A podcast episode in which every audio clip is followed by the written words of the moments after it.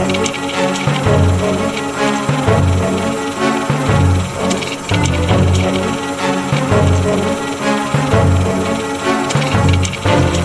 Und herzlich willkommen zu Anno. dem Podcast über aktuelle Forschung aus der Geschichtswissenschaft. Mein Name ist Philipp Jansen und ich begrüße alle zur 55. Folge. In den 1950er Jahren boomte der Bau von Staudämmen und Wasserkraftwerken in ganz Europa. Noch bevor die Energiegewinnung aus Öl oder später die Atomenergie den europäischen Markt dominieren sollte. Andererseits kam in diesem Jahrzehnt Protest auf gegen den Bau von Wasserkraftwerken, der sich meist auf den Naturschutz bezog. Vor diesem Hintergrund ließen Wasserkraftunternehmen unzählige Filme produzieren, die unter anderem als Vorprogrammfilme im Kino gezeigt wurden. Fabian Zimmer forscht und forscht dazu und analysiert diese Filme. Was er genau da macht, erzählt er uns heute. Hallo Fabian. Hallo Philipp. Fabian, bevor wir ins Thema einsteigen, magst du dich einmal kurz selbst vorstellen? Sehr gerne.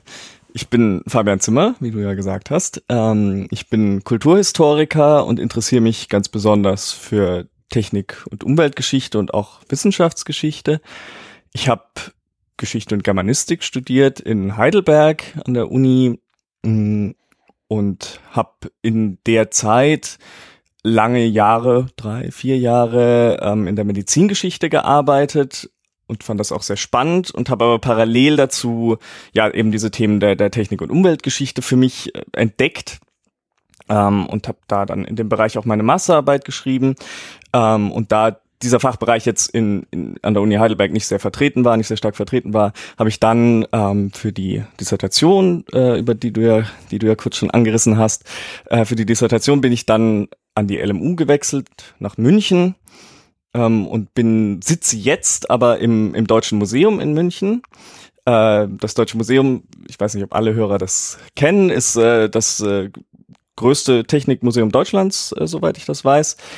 Ähm, und ich bin aber angebunden an die LMU, ans Rachel Carson Center. Das ist ein Zentrum für äh, Environment and Society, wo Geistes-, Sozialwissenschaftlerinnen aller verschiedenster Disziplinen äh, zu Umweltthemen forschen. Und meine Arbeit wird gefördert äh, von der Deutschen Bundesstiftung Umwelt, ähm, die mir ein Stipendium gibt, äh, auf dem ich das ganz komfortabel machen kann, diese Forschungsarbeit. Genau. Das ist ja immer ganz spannend, sozusagen, diese, diese, diese Verschränkung mit den verschiedenen Institutionen, ne? Und dass dann mehr oder weniger dein Themenbereich dann an ein Museum mehr oder weniger angegliedert ist und du da sitzt, die ja ganz viel damit arbeiten. Ne? Wie vermitteln wir Technikgeschichte? Genau. Ähm, ich war da auch schon, das ist unheimlich schön, auch für Kinder. Ja, ja, es ist, ich glaube, das ist der, der größte Ant Anteil an Besuchern sind, glaube ich, Kinder und Jugendliche. Ja, ja, ja. Ähm, aber wie bist du denn jetzt zu deinem Thema überhaupt gekommen? Also du hast gerade schon gesagt, Masterarbeit, aber sozusagen, wie bist du überhaupt auf das Thema gekommen? Überhaupt. Ja, das ist eine, ja, inzwischen eine recht lange Geschichte. Ähm, also so die, die ich sag mal, die gebaute Umwelt hat mich schon sehr lange einfach fasziniert. Irgendwie Architektur fand ich immer spannend, Wasser fand ich auch immer spannend. Ähm, konkret bin ich zu dem Thema eigentlich gekommen, noch im, im Bachelorstudium hatte ich ein, ein Seminar, wo es um äh, Talsperren und Staudämme ging und das, das Seminar, also in, in der Geschichte. Äh, das Seminar hat mich nicht sehr zufriedengestellt, weil es eher so, ich würde sagen, die die ganzen Klischees, die man vielleicht so von der Technikgeschichte haben könnte, bestätigt hat. Genau, es ging um, wie, wie dieser Staudamm ist so und so viel Meter breit, so und so viel Meter hoch, so und so viel Volumen, dann und dann gebaut, ähm, so und so viele Menschen mussten umgesiedelt werden. Äh, so, das war alles jetzt nicht so nicht so sonderlich äh, ertragreich, äh, fand ich. Ich bin aber da in, im Rahmen des Referats, der Hausarbeit, die ich da gemacht habe, ähm, bin ich auf ein paar sehr spannende Texte gestoßen. Ähm, ich habe da eine, mich, mich schon auf Skandinavien äh, fokussiert.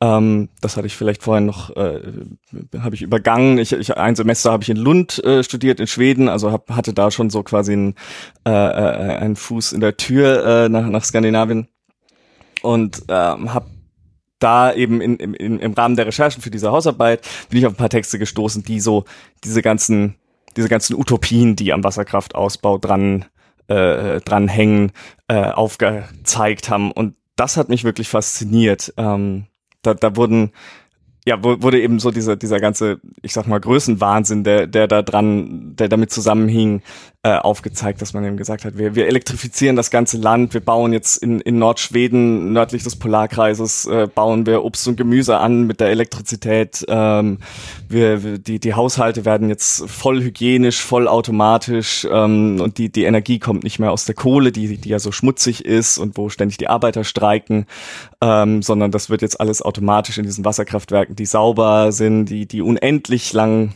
also das Wasser fließt ja unendlich.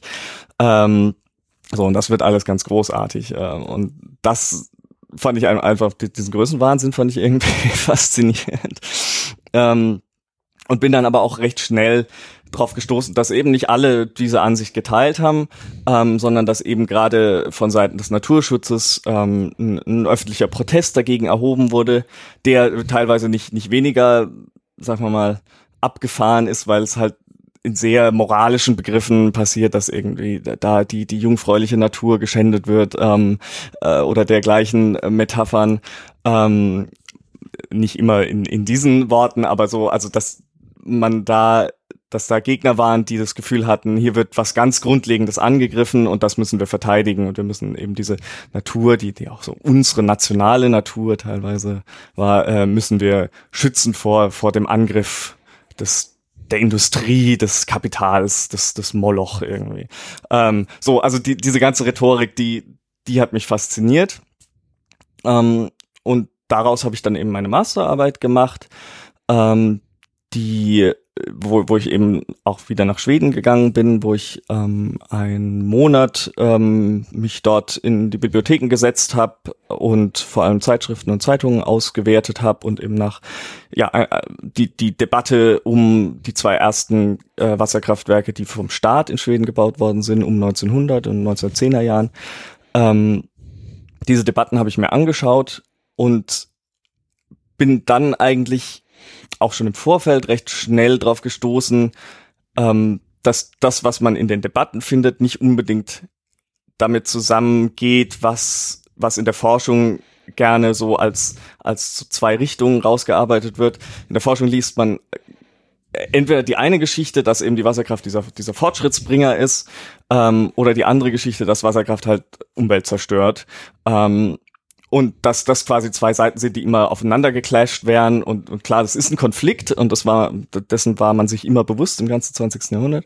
Ähm, aber was ich dann eigentlich in den Quellen gefunden habe, war, dass es sehr viel mehr Überlappung und Durchdringung der, dieser Argumente gab, dass also beide Seiten eigentlich in einem ähm, recht engen Dialog waren und viele Argumente und viel Rhetorik verwendet haben, die sich auf beiden Seiten sehr ähnlich war, ähm, wo dann auch, also in, in diesen in diesen Debatten um diese schwedischen Kraftwerke, die ich mir da angeschaut habe, gab es dann einen ähm, Ingenieur, der Vorschläge für ein Kraftwerk geliefert hat, äh, wie man das bauen könnte, der aber auch aktiv war im Naturschutzverband und im Touristenverband, die eigentlich eher argumentiert haben, wir, wir müssen hier die Landschaft schützen und mhm. der versucht hat da, äh, der war auch witzigerweise äh, von, von der Ausbildung her Brückenbauer, äh, in einem ganz konkreten Sinne, aber also auch metaphorisch sozusagen, da ein Brückenbauer, der, der da auf beiden Seiten mitgewirkt hat, die eben vielleicht gar nicht so zwei verschiedene Seiten waren, sondern eher ähm, in, einem, in einem Dialog sich befanden.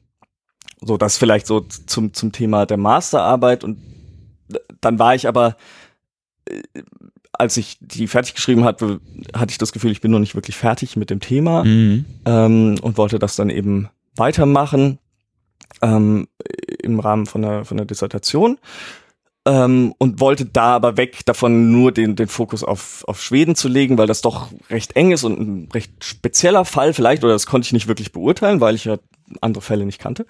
Ähm, und habe mir dann quasi für die, für die DIS vorgenommen, ähm, auch den Blick ähm, in andere Länder, europäische Länder zu richten. Ähm, Deutschland war irgendwie naheliegend. Ähm, und bin dann mehr, mehr oder weniger auf Umwegen dazu gekommen, jetzt noch Frankreich äh, als eine Fallstudie mit in Betracht zu ziehen, was äh, mit Verfügbarkeit von Archiven und so weiter zusammenhängt. Da können wir vielleicht auch später noch drüber reden. Ähm, und habe dann, um irgendwie dieses, dieses riesige Thema, wenn man auch noch verschiedene Länderfallstudien äh, hat, äh, in den Griff zu kriegen, habe ich quasi wieder was aus der Kiste geholt, was ich im Rahmen der, der Hiwi-Tätigkeit in der Medizingeschichte gemacht habe, nämlich diese Filme. Ähm, da hatte ich in, in der Medizingeschichte in einem Projekt gearbeitet, das sich mit äh, historischen Gebrauchsfilmen, haben wir das da genannt, äh, beschäftigt hat. Und da das ein medizinhistorisches Projekt war, ging es da vor allem um, um medizinische Filme, um, um ähm, Sexualaufklärungsfilme, ähm, solche nützlichen Filme, ja. ähm, die ja, die eben im Bereich Medizin sich abspielen.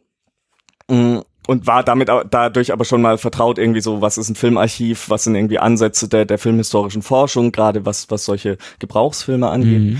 Ähm, und war dann auch schon mal im, im Rahmen der Recherche für die Masterarbeit drauf gestoßen, dass halt teilweise findet man die Filme auf YouTube und bin da irgendwie auf einige großartige Filme von, von Vattenfall, dem, dem schwedischen Staatsunternehmen, äh, gestoßen aus den 50er Jahren eben.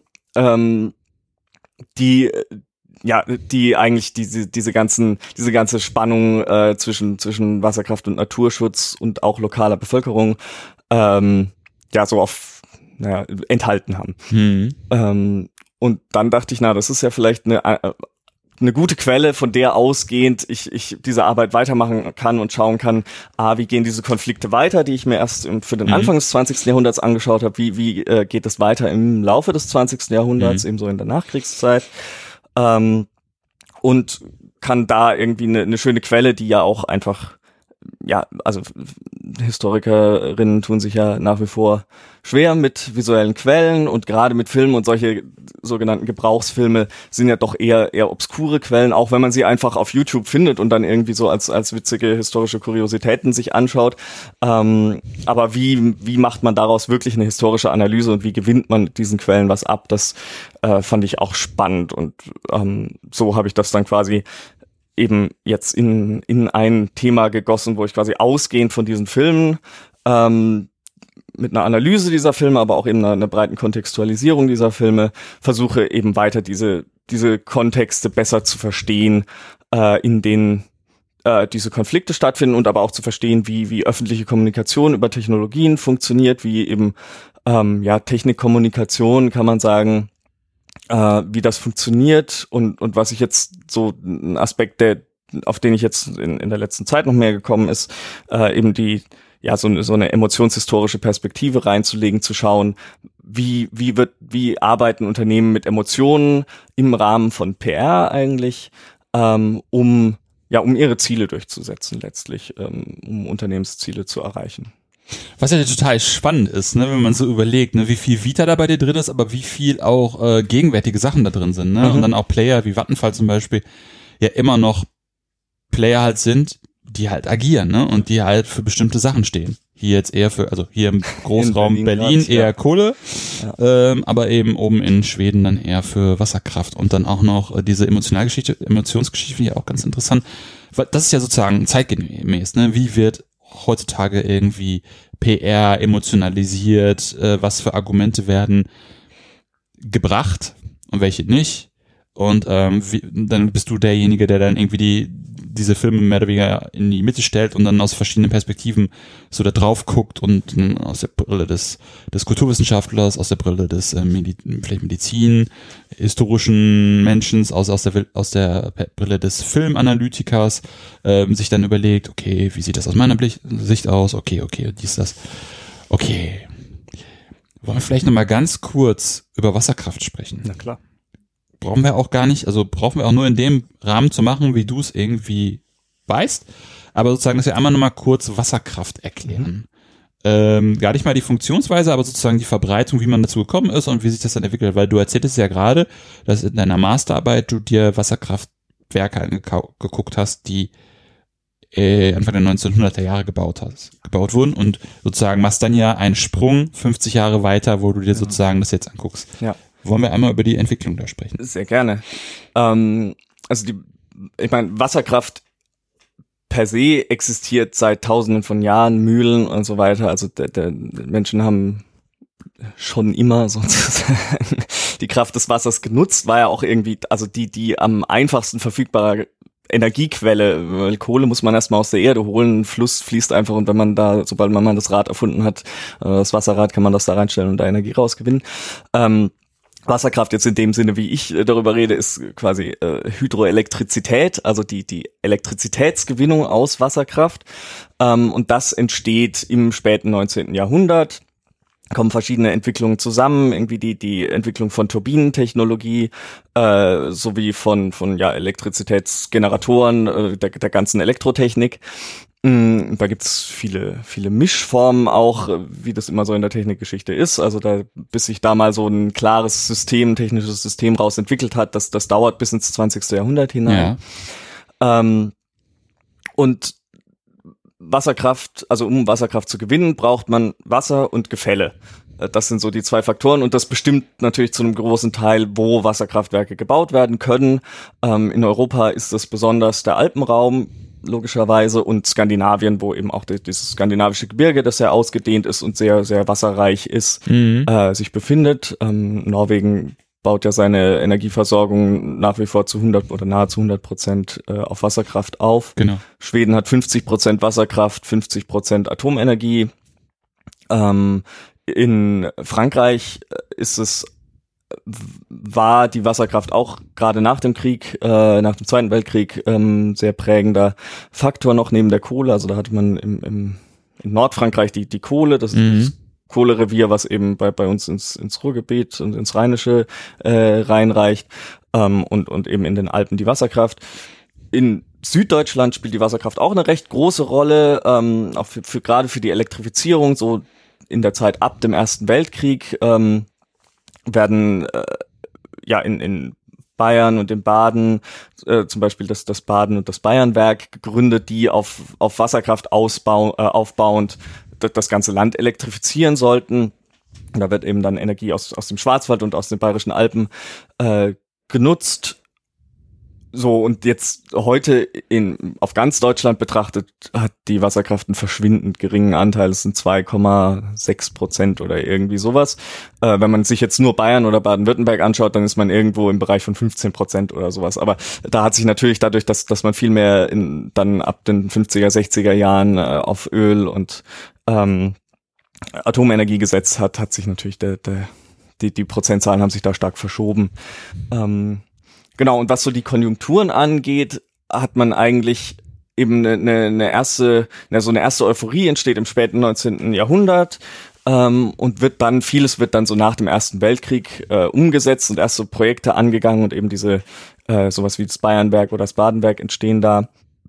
Ähm, und dann gibt's noch mal in den, in den 50er Jahren direkt, unmittelbar nach dem Zweiten Weltkrieg, äh, noch mal so ein Boom an Staudämmen was äh, unter anderem damit zusammenhängt, dass einfach die, die Kohleproduktion in Europa da niederliegt sozusagen, ähm, dass überhaupt ein unglaublicher Bedarf an Elektrizität äh, da ist äh, in, in, den, ja, in den zerstörten Städten.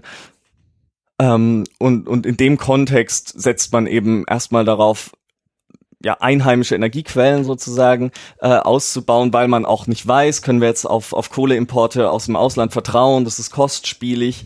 Ähm, und in dem Rahmen werden ganz viele neue Projekte angegangen. Oder viel, viel mehr sind es oft Projekte, die schon vor oder während dem Krieg geplant waren, die dann äh, tatsächlich gebaut werden, weil allmählich wieder Geld da ist. Da kommt irgendwie aus den USA, kommen Marshallplan-Hilfen, äh, die in ganz vielen Fällen dazu beitragen, dass man das äh, wieder aufbauen kann äh, oder weiter ausbauen kann und solche Pläne endlich durchführen kann. Ähm, und das hält dann so bis in die frühen 60er Jahre äh, an, äh, bis in die frühen 60er Jahre hält das an. Ähm, und dann kommt eben eher, dann investiert man viel mehr eben in, in äh, Atomenergie ähm, und die, die Kohle, also in Süddeutschland importiert man dann doch wieder die Kohleenergie, äh, weil eben äh, ja sich auch einfach die politische Lage geändert hat. Ähm, und so verliert dann allmählich die Wasserkraft so an, an Bedeutung und wird nicht mehr so dieses, also steht auch nicht mehr so im Blick der Öffentlichkeit, sondern das verschiebt sich dann davon weg sozusagen. Hm. Was ja auch ganz interessant ist, wie es, wie es auch so Ingenieurskonjunkturen gibt, ne? Also, oder auch Rohstoffkonjunkturen, mhm. so dieses, dieses Back to the Roots mehr oder weniger nach dem Zweiten Weltkrieg, so was für eine Technik, also was hatten wir für, hätten wir für Mittel, um um, um, um, um jetzt da Strom zu produzieren? Ah ja, die Wasserkraft. Mhm. Weil so ein bisschen, also so ein bisschen höre ich da auch so Autarkie raus, also dass man halt selbstständig das, das machen kann und dann hat man ja genau das, dass, äh, dass da eben die Kohlewirtschaft in Frankreich herniederliegt ähm, und da nichts kommt, also macht man das anders. Es ist, es ist ganz interessant, wie dann da so Konjunkturen irgendwie so, wie dann auch so eine Art von, ja, Technikgläubigkeit ja auch irgendwie ablesbar ist, ne? Ja, also es ist ja so, ich sag mal, Ingenieure sind zumindest in der Zeit nicht sonderlich politisch, ob heute hm, kann man auch drüber reden. Ähm, das ist jetzt so eine große Verallgemeinerung, aber ähm, so, die schauen halt, was ist die aktuelle Lage und wie können wir da drin das System, was wir haben, das Elektrizitätssystem, was bis so ab den 30er Jahren weitgehend ausgebaut ist, dass man halt so ein großes Verbundnetz hat, dass man über weite Distanzen Strom schicken kann. Ähm, wie können wir dieses System möglichst gut betreiben und da, dafür brauchen wir halt einen Energieinput, damit da eine Spannung gehalten werden kann, damit die Haushalte am Ende dieses Systems versorgt werden können.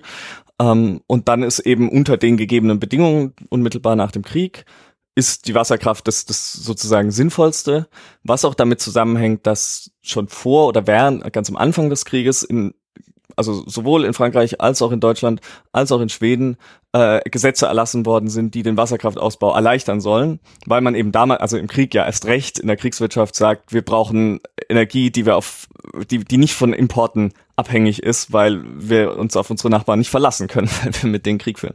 Ähm, so, und entsprechend, und die Gesetzeslage hält erstmal an und ähm, so, in, in Bayern ist es dann nochmal ein bisschen anders, weil es besetzt ist äh, äh von, von den USA. Ähm, da werden dann erstmal nur äh, Projekte gebaut, wo man quasi nichts neu bauen muss, sondern wo man, wo man keine, die dürfen keine neuen Kraftwerke bauen, sondern die leiten dann nochmal Flüsse um, dass sie in bestehenden Kraftwerken mehr Wasser zur Verfügung hat. Aber das ändert sich dann schon 1949, glaube ich. Äh, und ab da werden dann, wird dann schön weitergebaut, sozusagen. So, und jetzt sind wir am Startpunkt eines Projekts. Mehr oder weniger angelangt. Ähm, Jetzt beginnt da in, zumindest können wir für Bayern, hast du es gerade dargestellt, beginnt in Bayern die Idee, können wir neue Wasserkraftwerke bauen. In Schweden auch? In Schweden auch. Okay. Also in Schweden ist das viel kontinuierlicher. Schweden war ja nicht im Krieg unmittelbar beteiligt. Ja. Ähm, da, da fangen auch die Proteste früher an. Also da, da ist das alles bisschen, okay. da ist der Krieg eine weniger große Zäsur sozusagen. Mhm. Ja. Aber sozusagen, wir haben jetzt eine, eine neue Hochkonjunktur, würde ich jetzt einfach mal so wieder verallgemeinern und generalisieren sagen, der Wasserkraftwerke oder möglicher Bau dessen. Wie kommt es dann zu diesen von dir genannten Protesten? Mhm.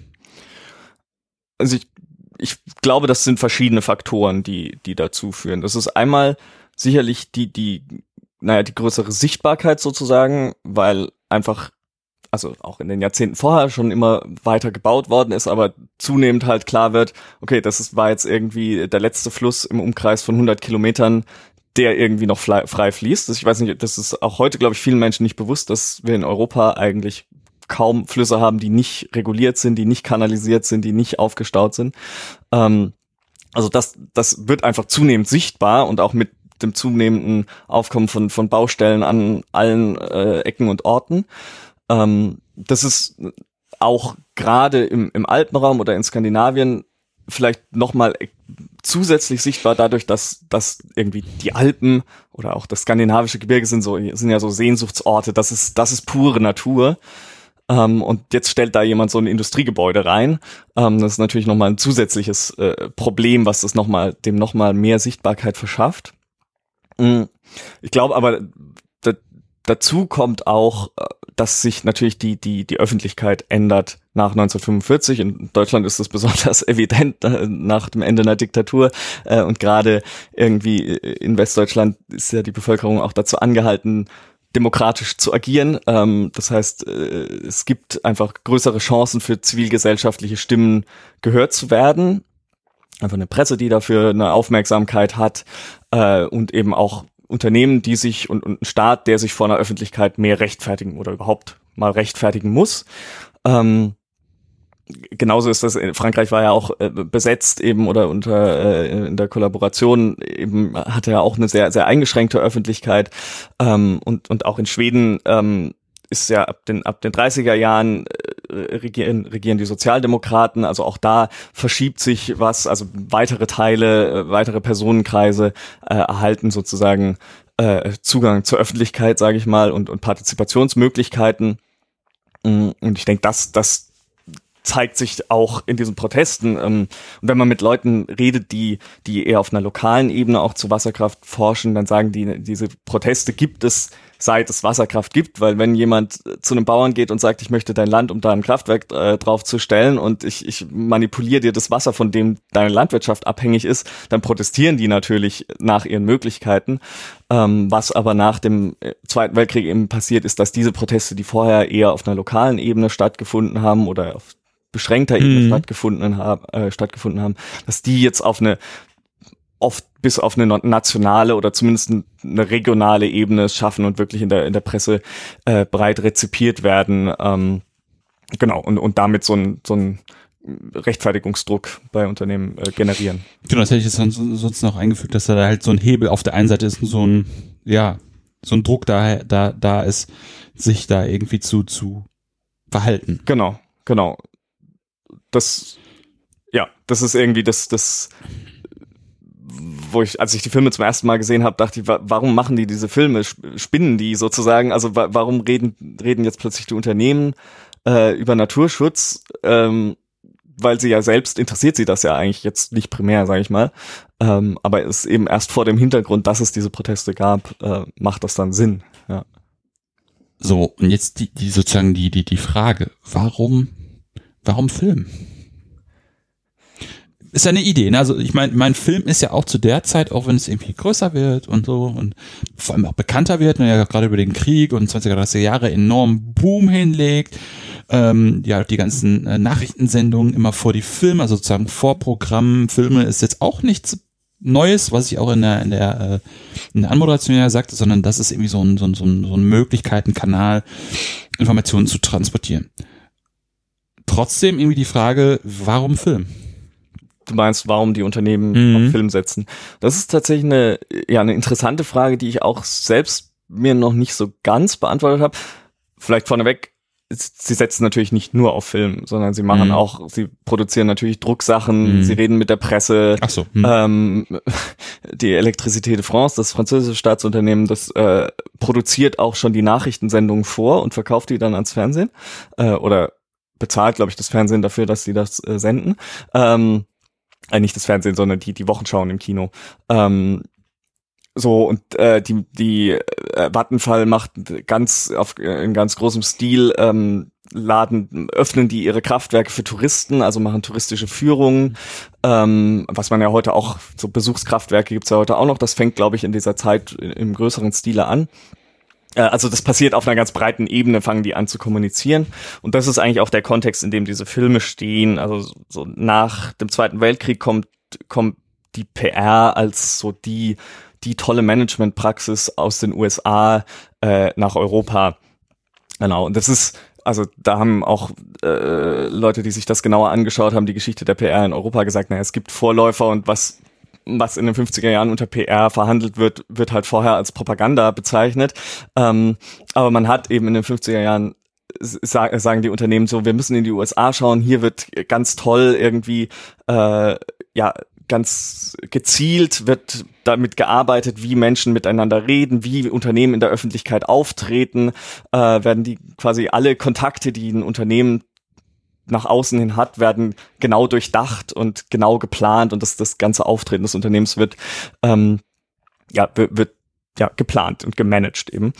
Ähm, und in dem Kontext ist auch in der Zeit einfach Film das Ding, also das findet man auch in solchen Handbüchern dann immer, in den USA wird der Film eingesetzt äh, zur Ausbildung des Personals, zur Schulung des Personals, äh, wird eingesetzt in der Öffentlichkeit, um bei der Öffentlichkeit ein positiveres Image für die Wirtschaft im Allgemeinen zu schaffen. Ähm, und das, also man muss sagen, die, die 50er Jahre ist das Jahrzehnt, in dem in Europa der, das Kino die meisten Besucher hat. Also das ist das Filmjahrzehnt. Ähm, da entsteht auch das Fernsehen in diesen Jahren, aber noch hat das Kino quasi äh, die meisten Besucher.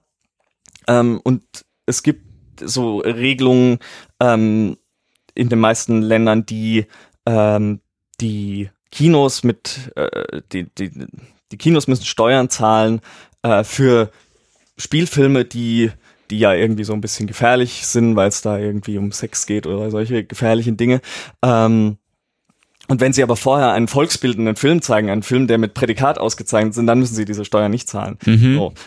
Also von den Kinos aus äh, besteht ein Interesse an volksbildenden Dokumentarfilmen. Von der Industrie aus besteht ein Interesse daran, hochwertige Filme herzustellen, die da reinpassen. Und deswegen ist das ein, ein sehr äh, praktischer Vertriebskanal für, für Industriepropaganda im Prinzip.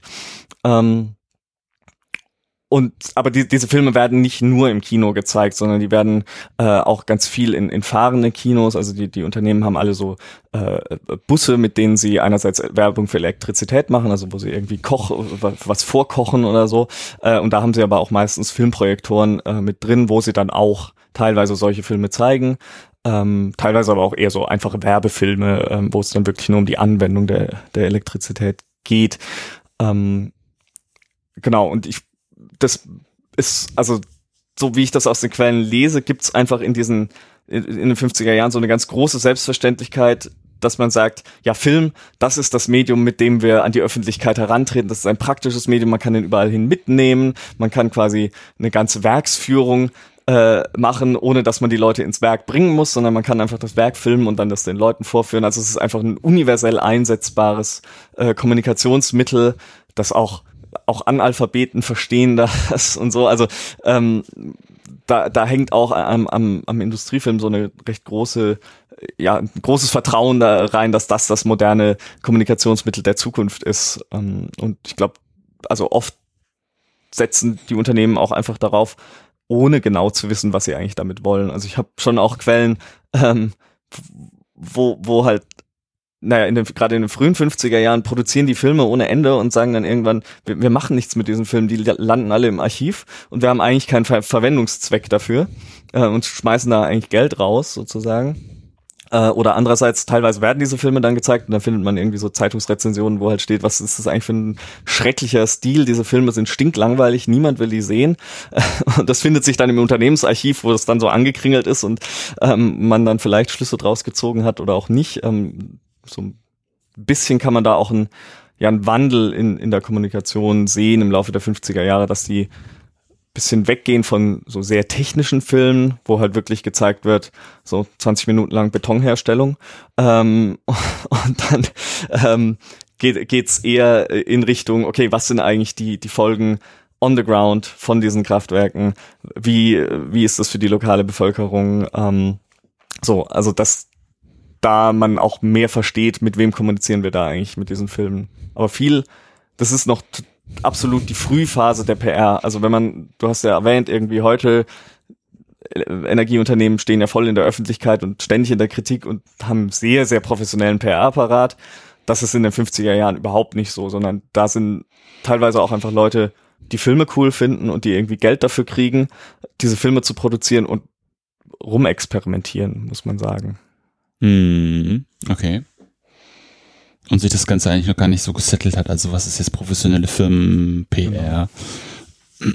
genau, die, also die fangen auch an, ähm, Unternehmens, also so äh, Mitarbeiterzeitschriften dann herauszugeben, also interne Zeitschriften, aber das ist auch noch ein sehr spielerisches Format, so, also das sind dann irgendwie auch ganz viel Karikaturen und so, und da ist eine recht große Breite auch an Meinungen drin, mhm. die man, glaube ich, später nicht mehr finden würde, weil es dann doch alles irgendwie auf der äh, PR-Linie sein muss, die dann irgendwie ganz einheitlich im Unternehmen gefahren wird. Hm. Du hattest es gerade schon mal anklingen lassen, aber was ist jetzt, was, was sind so Inhalte, jetzt explizit mal gesprochen, was sind so Inhalte von diesem Film und wie lenken die mhm. vielleicht auch? Mhm. Also es gibt Einmal gibt's eben die, diese sehr technischen Filme, die ich erwähnt habe. Das ist sowas, was, was auch eine ganz lange Tradition hat, was irgendwie schon in der Zwischenkriegszeit entsteht, ähm, was vielleicht eher für ein, für ein Fachpublikum gedacht ist, was aber teilweise eben auch öffentlich gezeigt wird und als äh, populärer Film äh, betitelt wird dann, ähm, aber naja, wenn man dann die Rezensionen anschaut, vielleicht eher nicht ist. Ähm, und dann gibt's eben naja, dann, dann, dann passiert eigentlich so ein, so ein Schwenk hin, ähm, dass man sich in diesen früheren Filmen, in diesen technischen Filmen, ist es eher so die Erzählung, so wir bauen da dieses Kraftwerk und dann bringen wir die Elektrizität in die Stadt und dann wird gezeigt, wie toll die Elektrizität in der Stadt wirkt. Und das dreht sich dann um in der Mitte der 50er Jahre. Dann kommen Filme dazu, die sich anschauen, was passiert vor Ort, wenn wir dieses Kraftwerk bauen. Und dann gibt's eigentlich so eine ganz, so eine recht breite Range an äh, Argumenten, die dann gefahren werden, wo man eben zeigt, ja, wie, wie verändert sich das Leben vor Ort? Ähm, teilweise, also so, so grob würde ich sagen, kann man zwei Stränge unterscheiden. Das eine bezieht sich eben eher auf Naturschutz, das andere eher auf lokale Bevölkerung. Ähm, und beim Naturschutz kann man eigentlich sagen, das sind, das sind frühe Greenwashing-Kampagnen äh, sozusagen. Wobei Kampagne vielleicht bisschen hochgegriffen ist, weil es eben nicht so eine geschlossene Kampagne ist, aber ähm, ja, die, die Filme versuchen zu zeigen, Wasserkraft ist eine ganz natürliche Energieform. Gerade in Bayern, die, die Bayerische Wasserkraftwerke AG, das ist das Unternehmen, das ich mir da anschaue, ähm, die bauen den Lech aus, der ist zwischen, zwischen Füssen und Augsburg, äh, fließt dann in die Donau. Ähm, und die machen drei Filme, in denen sie äh, ja, also ein, einer von diesen drei Filmen heißt Natur und Energie in Harmonie. Ähm, und sie zeigen eben, ähm, wie, wie dieser Fluss vorher, also bevor sie da was gebaut haben, war das ein reißender Wildfluss, ähm, der ähm, im Winter ganz kahl war, weil das Wasser so niedrig stand und im Sommer irgendwie alles äh, weggeschwemmt hat. Dann bauen sie diese Kraftwerke und ähm, schon äh, ist, ist die Landschaft verwandelt in eine blühende Landschaft irgendwie und dann, dann sagt der Sprecher sagt dann so, also es sind immer Filme, die ähm, Bilder haben und dann ein Sprecher, äh, also keine O-Töne verwenden oder kaum, sondern eben einen, einen äh, autoritativen Sprecher, der da drüber spricht. Und der Sprecher sagt dann in diesem Natur und Energie in Harmonie, ja, hier die äh, Tierwelt ähm, sammelt sich wieder ähm, und also es macht so ein Wiederherstellungsnarrativ auf, mhm ähm, das relativ weit hergeholt ist. Äh, das glaube ich so ein bisschen auch daran anknüpft, dass irgendwie, naja, in den frühen 50er Jahren redet man über den Wiederaufbau natürlich.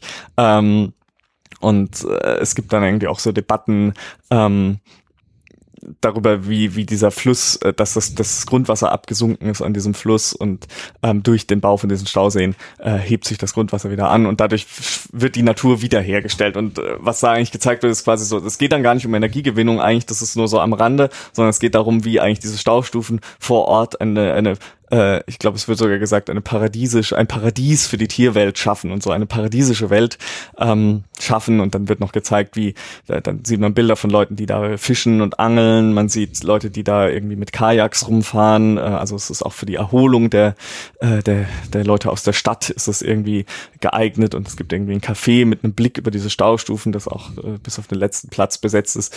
Ähm, also es wird so eine, eine sehr heile Welt präsentiert.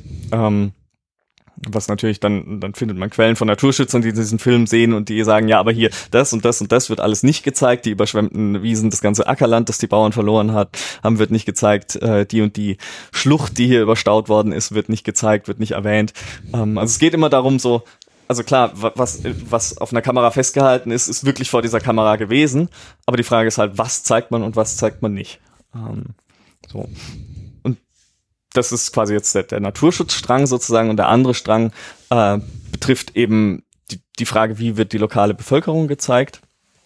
Ähm, und da hat man in Frankreich äh, gibt es einen, einen riesen Eklat, da wird ein äh, Bergdorf in den Savoyen unter Wasser gesetzt, äh, Tigne heißt es, äh, gegen den gewaltsamen Widerstand der Bewohner. Also die, die setzen richtig die Baustellengebäude in Brand und äh, legen sich irgendwie vor die, vor die Fahrzeuge blockieren den, den, die Zufahrt und so weiter. Mm, und weigern sich auch zu gehen. Und erst also die EDF fängt dann irgendwann an den Staudamm äh, den Stausee volllaufen zu lassen. Ähm, und die müssen dann halt fliehen sozusagen. Und das das vor den Augen der der nationalen Presse sozusagen. Ähm, und in den Filmen, die EDF macht über diesen Staudamm, ähm, taucht es immer nur so am Rande auf. So ein, ein Dorf muss geopfert werden. Ähm, wir sind ihm alle sehr dankbar, ähm, aber inzwischen haben wir es alle vergessen, dass es so schlimm war, so ungefähr. Also da ist so eine so eine richtige Vergessensrhetorik drin, die man auch äh, in in Schweden und in Bayern findet. Ähm, also wo so so darüber hinweggebügelt wird und so. Schaut die neue Landschaft unter dem See, diesem schönen See, können wir alle problemlos vergessen, was für menschliche Opfer da äh, zu tun, äh, zu leisten waren. Mm, das ist quasi der eine, die eine Möglichkeit, wie die Unternehmen damit umgehen. Die andere ist ein bisschen differenzierter, was vor allem Vattenfall in Schweden macht. Ähm, die die erzählen richtig davon. Also die, die machen ab 1955 Filme, wo sie quasi sagen, es sind, das sind wirklich schwere Schicksale, die die Menschen da leben müssen. Ähm, und dann kommt quasi der Twist, aber wir, wir bieten alle Hilfen an, die wir können, um diesen, diesen Übergang sozusagen so äh, erträglich wie möglich zu machen. Und da wird quasi, also da, da, da wird das quasi als so ein sehr emotionales Schicksal aufgemacht und man sieht wirklich, also diese Filme sind schon noch sehr technisch insofern, als sie eher Maschinen als Menschen zeigen. Aber in diesen schwedischen Filmen, da werden dann auch mal wirklich Nahaufnahmen von einzelnen Figuren gezeigt, die teilweise sogar Namen haben oder so, also so, richtig, so fast schon Charaktere sozusagen werden da verwendet. Ähm, und dann wird irgendwie gezeigt, ja, der, der Bauer, der jetzt so äh, nachdenklich ist und so ein bisschen grimmig reinblickt, weil er jetzt umgesiedelt worden ist. Ähm, und also da, da wird erstmal das, das Ganze so wirklich emotionalisiert und man sagt so, wir verstehen die Emotionen, die ihr da habt, die negativen Emotionen. Und dann kommt quasi die, die Rationalisierung dieses Problems. Ähm, dann wird gezeigt, was Vattenfall alles an, an Sozialleistungen macht. Die bauen Straßen, es gibt Schulen, äh, Läden sind in der Nähe ähm, und aber auch quasi ähm, ja, dass, dass sie in äh, lokale Büros haben, wo man sich hinwenden kann und sich beschweren kann. Ähm, also, dass sie quasi so auf der lokalen Ebene alles tun und gleichzeitig aber ähm, auf einer allgemeinen Ebene ist das Argument immer, Wasserkraft muss ausgebaut werden, da können wir nichts dafür. Das ist quasi, das ist schicksalhaft sozusagen. Genau, ja. Ähm, aber so im Kleinen sind wir für euch da. Ähm, das ist so, so der andere Argumentationsstrang. Ähm, und vielleicht ein dritter kommt noch dazu, der auch vor allem in na, wobei der, ja, der, der, der aber in Schweden am deutlichsten ist, weil ähm, Vattenfall ist dazu verpflichtet, ähm, zu die, die Orte zu dokumentieren, die sie unter Wasser setzen. Also die müssen da ähm, äh, Ausgrabungen finanzieren, archäologische Ausgrabungen und ethnologische Untersuchungen. Ähm, und dann sagen sie sich, naja, wenn wir die eh finanzieren müssen, dann machen wir doch da ein bisschen PR auch draus und lassen dann da auch Filme drüber herstellen, wo halt berichtet wird über das Leben in diesen noch nicht unter Wasser, also quasi Filme darüber, wie das Leben in den Dörfern war, die noch nicht, da noch nicht unter Wasser äh, sitzen. Ähm, und das Witzige an diesem Film ist, oder das Bemerkenswerte an diesem Film ist, dass halt eigentlich da total, also die inszenieren das als eine Form des Lebens, die, die völlig vergangen ist. Also so, das sind quasi Dörfer, die leben in einer archaischen agrarischen Vergangenheit oder sogar in, in Schweden gibt's ja auch ähm, die, die Sami, also die indigene Bevölkerung, die äh, von Fischerei und Rentierzucht mhm, zu genau. einem Teil ähm, lebt. Ähm, die werden da auch so langsam mal überhaupt berücksichtigt. Ähm, vorher sagt man, also so in frühen 20. Jahrhundert ist es so, ja, da gibt's eine islamische Bevölkerung, aber die sind ja eh nicht, äh, die, die siedeln ja eh nicht, die sind ja nomadisch die können ja einfach woanders hingehen ähm, und berücksichtigt natürlich überhaupt nicht, dass sie A in den Flüssen fischen, dass die Flüsse im Winter ähm, Migrationsrouten für die Rentiere darstellen und wenn die aufgestaut sind, dass das nicht mehr funktioniert und viele andere Dinge mehr. Ähm, und aber so, sowohl die, die, die Landwirtschaft betreibende Bevölkerung im, im Nordschweden als auch die Sami werden dann eben in diesen Filmen als so bisschen primitiv dargestellt und dann wird quasi gesagt, hier dieses das schöne alte Leben, das die da hatten, das ist aber leider in der neuen Zeit heute nicht mehr möglich.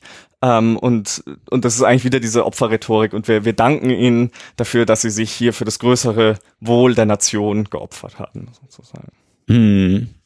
Spannender Wandel auf jeden Fall, wie, wie, wie da mit welchen Elementen gespielt wird. Mhm.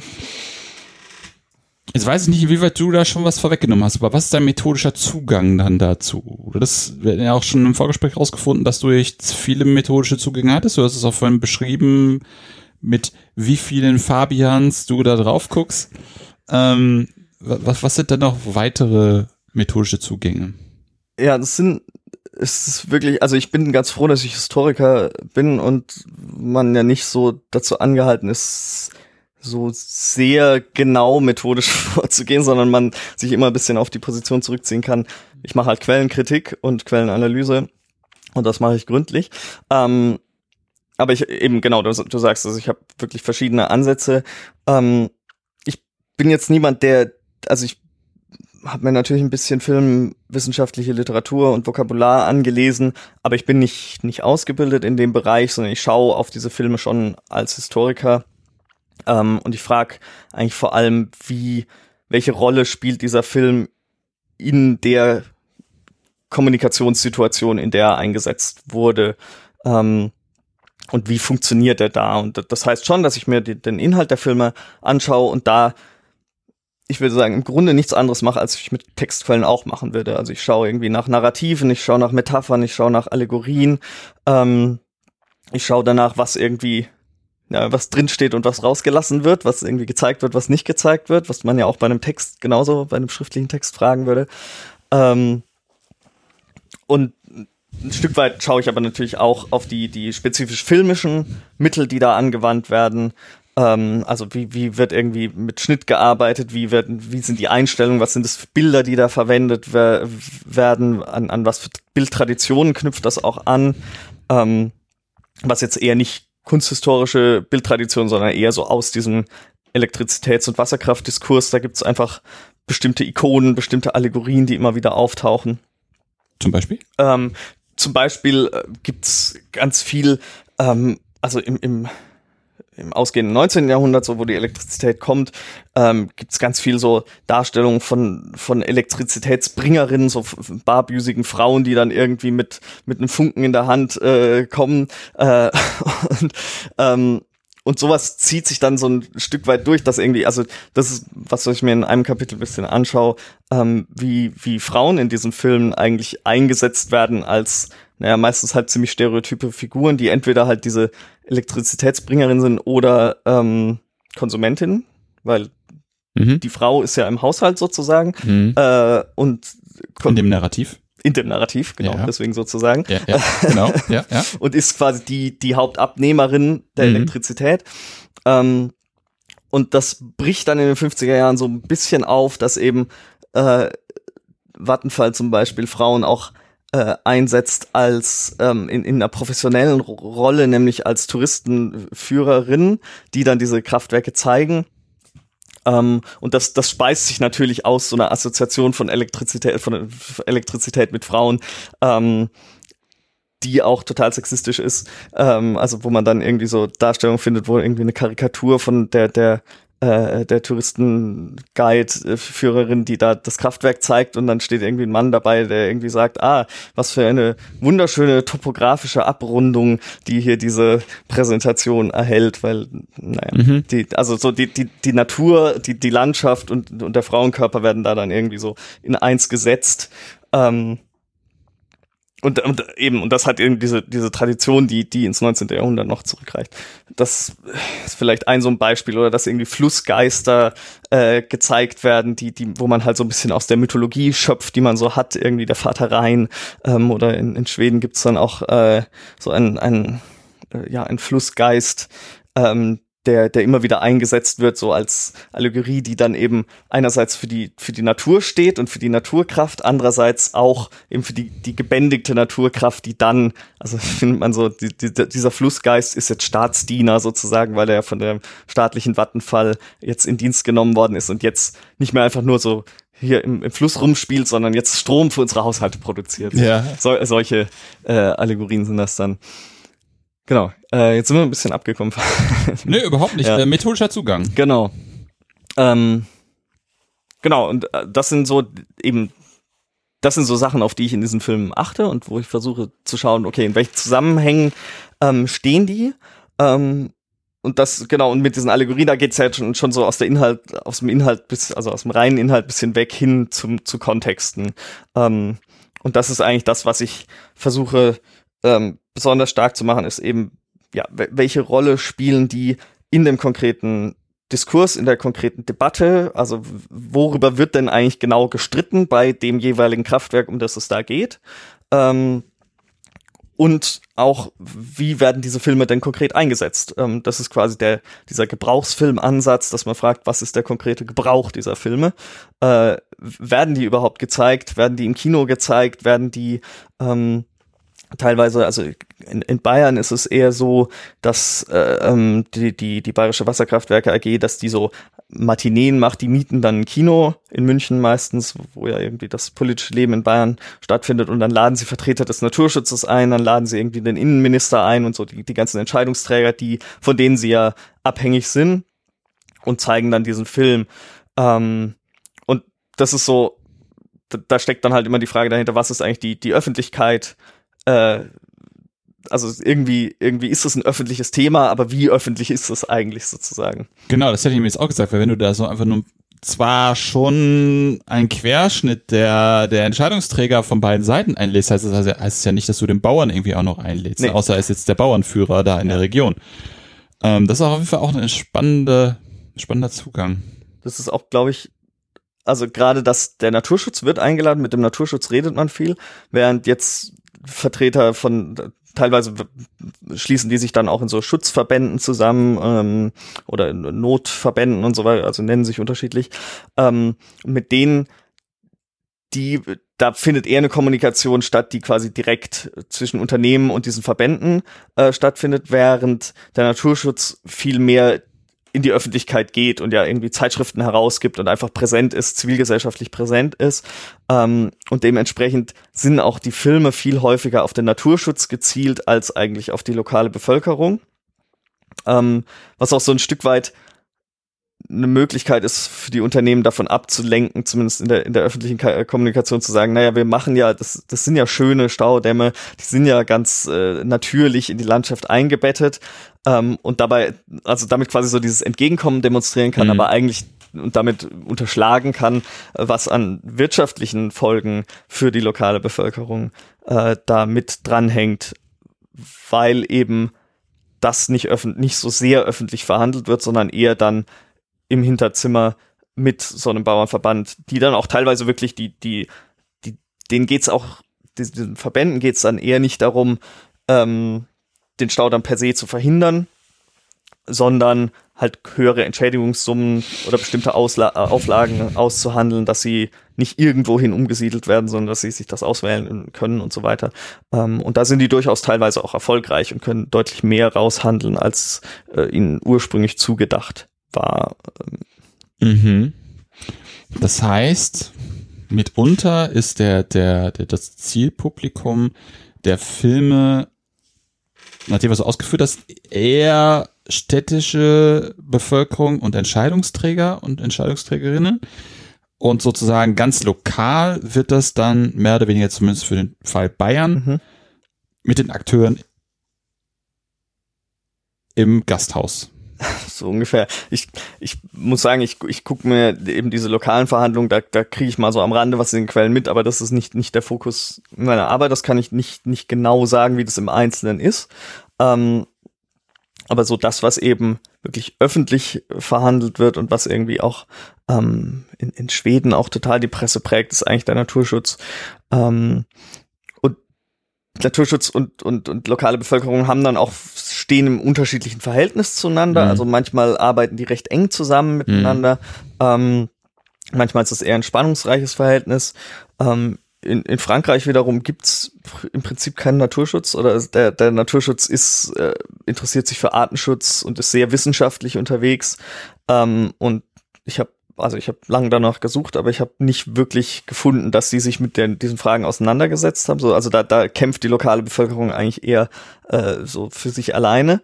Ähm, aber trotzdem machen die Unternehmen Filme, die, äh, also die, die, trotzdem gibt es irgendwie eine öffentliche Meinung, der gegenüber man präsentieren muss, warum das jetzt gerechtfertigt ist, so drastisch in eine Landschaft einzugreifen und irgendwie ich weiß nicht, wie viele Quadratkilometer äh, unter Wasser zu setzen und Straßen umzulegen und mm, so mhm. weiter. Mm, ähm, ja. Vielleicht ein bisschen abwegig der Vergleich.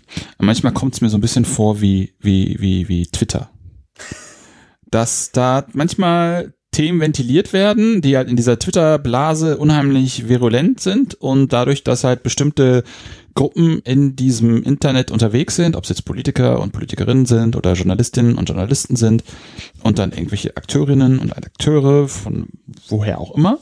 Und dass man sich da irgendwie so, ja, sowas wie Scheinkämpfe vielleicht bildet. Aber sozusagen das Problem dann daraus ist, wenn sich aus diesen Diskussionen, aus diesen Konflikten die dann sozusagen über Medien, Massenmedien weitergetragen werden, bin ich mir manchmal nicht so ganz sicher, ob das halt wirklich, ob das tatsächlich die Meinung der Leute lokal ist, ja. sondern ob das nicht wirklich irgendwelche Akteure und Akteurinnen oder wer auch immer Menschen sind oder auch einfach da manchmal irgendeiner ist, der da irgendwie mitreißen kann, was ja, ich will jetzt nicht Trollarmeen sagen, aber so in die Richtung. Das finde ich ganz interessant. Und ich finde auch irgendwie ganz interessant sozusagen die, die, die, die, der Unterschied zwischen den bayerischen Filmen, mhm. die tendenziell weniger die auf die Menschen fokussiert und dann Vattenfall, die den Menschen halt bei aller Einsch bei allen Einschränkungen, die du vorhin schon gemacht hast, in den Fokus nimmt mhm. und die verhandelt. Ja. Sozusagen, die damit aber auch sichtbar macht. Ja. Egal wie marginalisiert die dann in den Filmen sind. Ja. Und das, also, das hängt schon mit der Rolle des Naturschutzes zusammen, weil in, in also und ich glaube in Schweden ist das auch eine, eine sehr, ich sag mal, sozialdemokratische Sache, dass es um Menschen geht. Ähm, weil der Naturschutz auch in Schweden sehr stark auf die Menschen fokussiert. Also es gibt einen bayerischen und einen schwedischen Naturschutzfilm, der gegen Wasserkraft äh, protestiert. Ähm, und wenn man die nebeneinander legt, ist das sehr interessant, weil in dem deutschen Film kommen Menschen überhaupt nicht vor, wenn dann als Leute, die stören. Ähm, die, die, die schöne Natur, die reine Natur. Ja. Ähm, und in dem schwedischen Film ähm, ist, ist das eine, eine, eine Natur, in der der Mensch, also es ist eine Kulturlandschaft, die da geschützt werden soll in einem, ja. in einem schwedischen Film, wo der Mensch eine, eine zentrale Rolle spielt. Ähm, und dementsprechend ist dann die, die, die Art und Weise, wie, wie die Unternehmen darauf reagieren, ähm, in dem, in dem schwedischen Film sehr viel, äh, in den, in den schwedischen Filmen sehr viel mehr hebt eben darauf ab, ähm, ja, wie gehen wir mit den Menschen dort um und das, also das läuft dann trotzdem unter dem Label Naturschutz, obwohl es eigentlich darum geht, wie, wie man dafür sorgen kann, dass Menschen dort weiterhin ordentliches Auskommen haben und irgendwie gute Lebensumstände haben, was, was ja auch dieser sozialdemokratische Staat sich auf die, auf die Fahnen schreibt. Mhm. Ähm, was heute auch noch ein total umstrittenes Thema ist, äh, gerade wenn es um, um die Sami geht, ähm, die nach wie vor irgendwie dadurch durch durch Forstwirtschaft, durch äh, äh, seltene Erden, die abgebaut werden sollen, durch Erzgewinnung, äh, durch eben Wasserkraftgewinnung total unter Druck sind, weil eben der die Räume, in denen sie ja. ihre Wirtschaftsweise betreiben können, immer kleiner werden. Ähm, und gleichzeitig eben Schweden so dieses Vorzeigeland ist, äh, das für alle ein, ein, ein, ein gutes Zuhause bietet sozusagen und, und da diesem, diesem Standard da nicht so ganz gerecht wird. Ähm, genau, und in, Deutschland oder in, in diesem bayerischen Fall zumindest ähm, muss das, das Unternehmen, die, die bayerische Wasserkraftwerke, muss gar nicht so sehr auf die lokale Bevölkerung eingehen, weil das nicht, nicht so sehr auf die große äh, öffentliche Ebene, zumindest vom Naturschutz, gehoben wird. Was aber ja auch generell spannend ist. Ne? Ich glaube, wir haben das ganz, ganz gut jetzt so äh, irgendwie eingepackt, ne? dass, dass irgendwie auch politische Wetterlage mhm. auch die Art und Weise, wie darüber verhandelt wird, irgendwie auch beeinflusst. Und das fand ich ganz interessant, dass, dass, dass wir jetzt da nochmal abgebogen sind, um einfach nochmal irgendwie darzustellen, wie, wie die einzelnen politischen Systeme mhm. eben das verhandeln. Das war auf jeden Fall schon mal, mal nochmal ein weiterer Aspekt, der, der nochmal das Ganze, glaube ich, gut erklärt. Und da ist irgendwie so die politische Kultur, genau. in der das stattfindet, spielt eine riesige Rolle. Genau, genau, genau. Und das, das fand, fand, fand ich auf jeden Fall nochmal ganz, ganz hilfreich. Quellen. Wir haben jetzt die ganze Zeit über Quellen gesprochen, wir haben die ganze Zeit über Filme gesprochen. Ähm, du hast erzählt, es werden unzählige Filme gemacht, die teilweise gar nicht mal gezeigt worden sind. Wie viele Filme guckst du dir jetzt mhm. konkret in deiner Studie an und womit kontextualisierst du das mhm. und wie findest du da überhaupt irgendwas zum Kontextualisieren? Mhm. Also ich habe eine große Excel-Tabelle, in die ich alle Filme geklöppelt habe. Die umfasst so 500 Titel. Das sind nur Filme, die ich irgendwo Hinweise drauf gefunden habe. Okay. Irgendwo. Ähm, jetzt konkret angeschaut habe ich, glaube ich, in, in dürfte es so auf wir mal, 80 Filme rauslaufen um den Dreh rum, die ich auch manche nur sehr kursorisch und manche sehr detailliert dann analysiere. Manche Filme geben viel mehr her als andere, ist äh, ja. irgendwie naheliegend. Mhm. Ähm, genau, und es ist, also so, man muss sagen, es gibt irgendwie, Unternehmen machen ganz viele verschiedene Arten von Filmen. Also da gibt es dann auch irgendwie Filme, in denen gezeigt wird, wie man Brandschutzübungen absolvieren äh, äh, muss oder sowas, was eben mit dem Thema natürlich nichts zu tun hat. ähm, also ich kann mir dann da natürlich schon die, die Filme rauspicken, die gerade eben dieses, dieses Landschaftsthema und die, die Frage behandeln, wie, ja, wie verändert sich die Landschaft vor Ort. Ähm, mhm. So, das, das sind die Filmquellen die sind in ganz verschiedenen Formen, Formaten. Also teilweise schaue ich die an so Filmschneidetischen, äh, wo man dann so richtig ratternde Maschinen hat. Ähm, und wenn man dann einen Film, äh, in, das war in Frankreich echt eine Herausforderung, dann in, in Paris da ähm, Filme, wo, wo teilweise dann im provenzalischen Dialekt äh, geredet wird und gleichzeitig rauscht dieser Filmtisch und man versteht nur die Hälfte. Ähm, damit muss man dann irgendwie arbeiten. Ähm, teilweise sind die einfach digitalisiert oder auf YouTube. Ähm, also sehr, sehr unterschiedliche Formate, VHS, äh, Betacam, Filmarchivierungsformate, äh, von denen ich vorher noch nie gehört hatte. Ähm, so, äh, und sehr unterschiedliche Archivlage. In, in Frankreich gibt es eben dieses äh, staatliche Filmarchiv, wo im Grunde die sämtliche, äh, alle Filmproduktionen irgendwann mal landen. Ähm, in Deutschland gibt's nichts dergleichen. Ähm, da habe ich jetzt von, von dieser bayerischen Wasserkraftwerke AG habe ich einen Film in Landsberg am Lech, äh, wo die äh, irgendwie so ein regionaler Betriebshof war gefunden. Äh, einer war im Archiv vom RWE in Essen ähm, und einer war in Hohenheim bei Stuttgart im äh, baden-württembergischen Wirtschaftsarchiv, äh, wo ich keine Ahnung habe, wie die da jeweils hingekommen sind. Ähm, also so, wo, wo das sehr viel verstreuter ist. Ähm, und in, in Schweden äh, haben die alle Filme einfach durchdigitalisiert und ähm, so hier kannst du haben, so ungefähr. Ähm, genau, das ist so die, die Quellenlage bei den Filmen. Ähm, und was ich dann jetzt dazu gemacht habe, ist, dass ich in die Unternehmensarchive reingegangen bin, vor allem. Ähm, dass ich also in, in, in Schweden ins Archiv von Vattenfall gegangen bin und da ist eine ziemlich dichte Dokumentation tatsächlich gerade für die 50er Jahre über die PR-Abteilung, über deren äh, Tätigkeiten mit Film und, und anderen Aspekten. Ähm, also da findet man irgendwie Briefwechsel mit Filmemachern, da findet man interne Korrespondenz. Äh, wir wollen diesen und jenen Film machen, können wir dafür äh, 20.000 Kronen haben. Ähm, da findet man äh, Presseausschnitte mit Rezensionen. Da findet man Statistiken.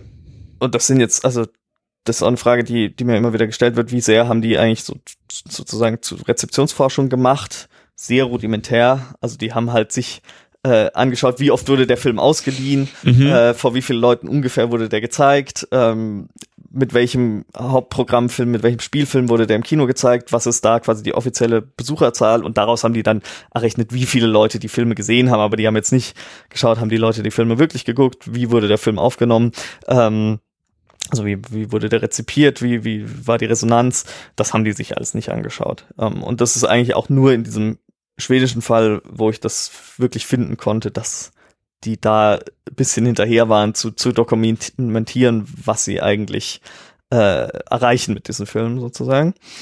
Ähm, in Frankreich im Archiv der EDF ähm, ist, ist die Überlieferung sehr viel bruchstückhafter. Da, da findet man dann wirklich eher so einzeln mal irgendwie ja, ein Brief oder so, der einem Aufschluss gibt darüber, was mit diesem Film gemacht werden sollte.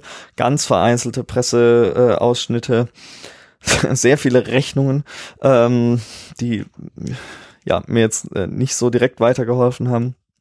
Ähm, und im bayerischen Fall gibt es das Archiv des Unternehmens leider nicht mehr. Dafür gibt es da das Archiv des Naturschutzes, ähm, das sehr detailliert ist und wo man dann quasi immer die Reaktion des Naturschutzes darauf äh, sehen kann. Ähm, und dann gucke ich halt, ich meine, dadurch, dass ich in München bin, sitze ich ja sozusagen an der Quelle. Ähm, gibt es noch im, in, ein Archiv von äh, einer Gesellschaft, die die Aktien hatte an dem, der Bayerischen Wasserkraftwerke AG. Da gibt es ein bisschen eine Dokumentation, da gibt es irgendwie die Jahresberichte ähm, und dann gucke ich eben, da mache ich dann wirklich die, die Zeitungsschau und schaue wirklich äh, in der SZ und in, in anderen Zeitungen, Zeitschriften, was ist irgendwie, was finde ich da, was irgendwie über Vorführung dieser Filme äh, geschrieben wird und, und die PR-Arbeit von dem Unternehmen im Allgemeinen. Und das ist dann schon eine Quellenlage, von der aus man recht viel konstruieren muss, sozusagen. Ähm, aber dadurch, dass ich das ja im Vergleich mit diesen beiden anderen Unternehmen sehen kann, kann ich da quasi sagen, okay, bei denen ist es so, bei denen scheint es eher so zu sein und so steht das dann äh, zueinander im Verhältnis. So. Genau. Ähm, und so ein bisschen schaue ich eben auch äh, im, im äh, französischen und im schwedischen Fall auch noch nicht nur nicht nur vom vom von den Unternehmen aus, sondern habe eben auch geschaut nach äh, Zeitschriften von Touristenverbänden, die die oft auch ja für den Naturschutz äh, äh sich aussprechen, weil eben ja die die schöne touristische Natur bewahrt genau. werden soll. Ja. Äh, Zeitschriften von Naturschutzverbänden, ähm, allgemeinere Ingenieurszeitschriften, wo man einfach auch, man muss ja auch verstehen, was sind das eigentlich für Wasserkraftprojekte, worum geht's da, was sind da die Probleme, äh, wie werden die auch von Ingenieursseite verhandelt. Ähm, also quasi eher so wirklich dann die, die, die öffentliche Debatte in den verschiedenen Fachöffentlichkeiten sozusagen. Das sind so die Kontexte, die ich mir dann äh, anschaue und in denen ich das versuche zu, zu platzieren. Genau. Was halt wieder, wiederum auch einen sehr, sehr guten Einblick einfach gibt, wie du deine, was, was du deine Studie fußen lässt. Das finde ich halt auch immer ganz interessant, äh, herauszufinden, wie, wie man das Ganze macht, wie man mit Problemen umgeht, mhm. um mal einfach auch wirklich zu zeigen, wie geht es, wo findet man irgendwie nichts. Und ich fand es gerade sehr bemerkenswert, dass er für den deutschen Fall gefühlt alle Archivalien irgendwie, egal was es ist, irgendwie sehr rar sind. Ja. Ähm, obwohl es ja eigentlich Nachkriegszeit ist. Ja. Ähm, das hängt aber mit der mit der spezifischen Struktur der Elektrizitätswirtschaft in Deutschland zusammen. Ah, okay. Also man hat in äh, Schweden hat man Vattenfall als zwar nicht das einzige äh, Elektrizitätsunternehmen, aber halt das große staatliche ja. äh, Energieunternehmen. Ähm, und überhaupt Frankreich und Schweden ja sehr zentralistische Staaten, wo dann irgendwie alles in Nationalarchiven irgendwie liegt. Ähm, also in, in, Schweden liegt alles im, im, im Staatsarchiv, also im Reichsarchiv heißt das. Ähm, und ist, ist einfach eine, eine, eine sehr gründliche Dokumentation da. In, in, in Frankreich hat die EDF pflegt ihr eigenes Archiv und legt auch sehr viel Wert auf die Unternehmensgeschichte, auch als Teil der Unternehmens-PR. Ähm, und, und finanziert da auch viel relativ unabhängige Forschung, ähm, so, soweit ich das beurteilen kann. Ähm, genau, und in, in Deutschland hat man halt keine so große großen Player, sondern das, das ganze 20. Jahrhundert hindurch ist der Elektrizitätsmarkt sehr zersplittert, regionale Versorger äh, auf verschiedenen Ebenen, die alle irgendwie teilweise miteinander ähm, Anteilseigner sind und so weiter. Ähm, also der, der eine Film ist im RWE-Archiv wahrscheinlich irgendwie gelandet, weil RWE zu 30 Prozent äh, im Besitz von BAWAG-Aktien äh, war und die anderen 60 Prozent waren im Besitz des bayerischen Staates und, und des Reichs äh, oder, oder der Bundesrepublik dann. Ähm, so und, und dann ist ja ähm, ab den 90er Jahren ist der, der Elektrizitätsmarkt äh, privatisiert worden. Ähm, was in Frankreich und Schweden im Prinzip nur dazu geführt hat, dass die äh, EDF und Vattenfall in äh, Aktiengesellschaften umgewandelt worden sind, die aber weiterhin in Staatsbesitz sind, während in, in Deutschland die, also die BAWAG hat, glaube ich, seit 1993 viermal oder so den Besitzer gewechselt, ähm, gehört jetzt einem finnischen Konzern. Ähm, und dementsprechend sind die Archive halt irgendwo hingeraten und keiner weiß es. So, also vielleicht liegt das BAWAG-Archiv im E.ON-Archiv in Köln. Das ist aber nicht zugänglich. Ähm, so, äh, also man weiß es nicht. mm. Ja. Wenn die Hörerschaft jetzt gerne noch was weiter lesen möchte, mhm. nachdem sie uns jetzt zugehört hat, was würdest du ihnen empfehlen? Also, ich würde, ich weiß nicht, ob ich das zuerst empfehlen würde, aber ich sage es trotzdem zuerst. ähm, es gibt einen Aufsatz von mir, der schon vor einigen Jahren äh, entstanden ist, den ich noch im Rahmen dieser ähm, ja, als ich da als Hiwi in der Medizingeschichte gearbeitet habe, in diesem Projekt zu solchen Gebrauchsfilmen, da habe ich einen Aufsatz ähm, geschrieben über einen einzigen solcher Filme, ähm, den ich äh, hier in Berlin im Filmarchiv gesichtet habe, äh, über ein Kraftwerk im Nordschwarzwald. Ähm, und da habe ich quasi eher so wirklich geschaut, was sind irgendwie die Debatten ähm, und den da, ich habe auch versucht rauszufinden, wie wurde der eigentlich gezeigt, wie wurde der vorgeführt, habe ich nichts gefunden, aber ich konnte eben zeigen, in welchen Debatten äh, spielt er eine Rolle und ich glaube, da kann man so, wenn man besser noch verstehen will, was so mein Blick auf diese Filme ist, kann man da einen guten ersten Eindruck gewinnen. Ähm, der ja, heißt gefesselte Naturkräfte und da wird es ja einen Link geben, wenn ich das richtig verstanden habe. Genau, in ja. den Show Notes. Sehr gut.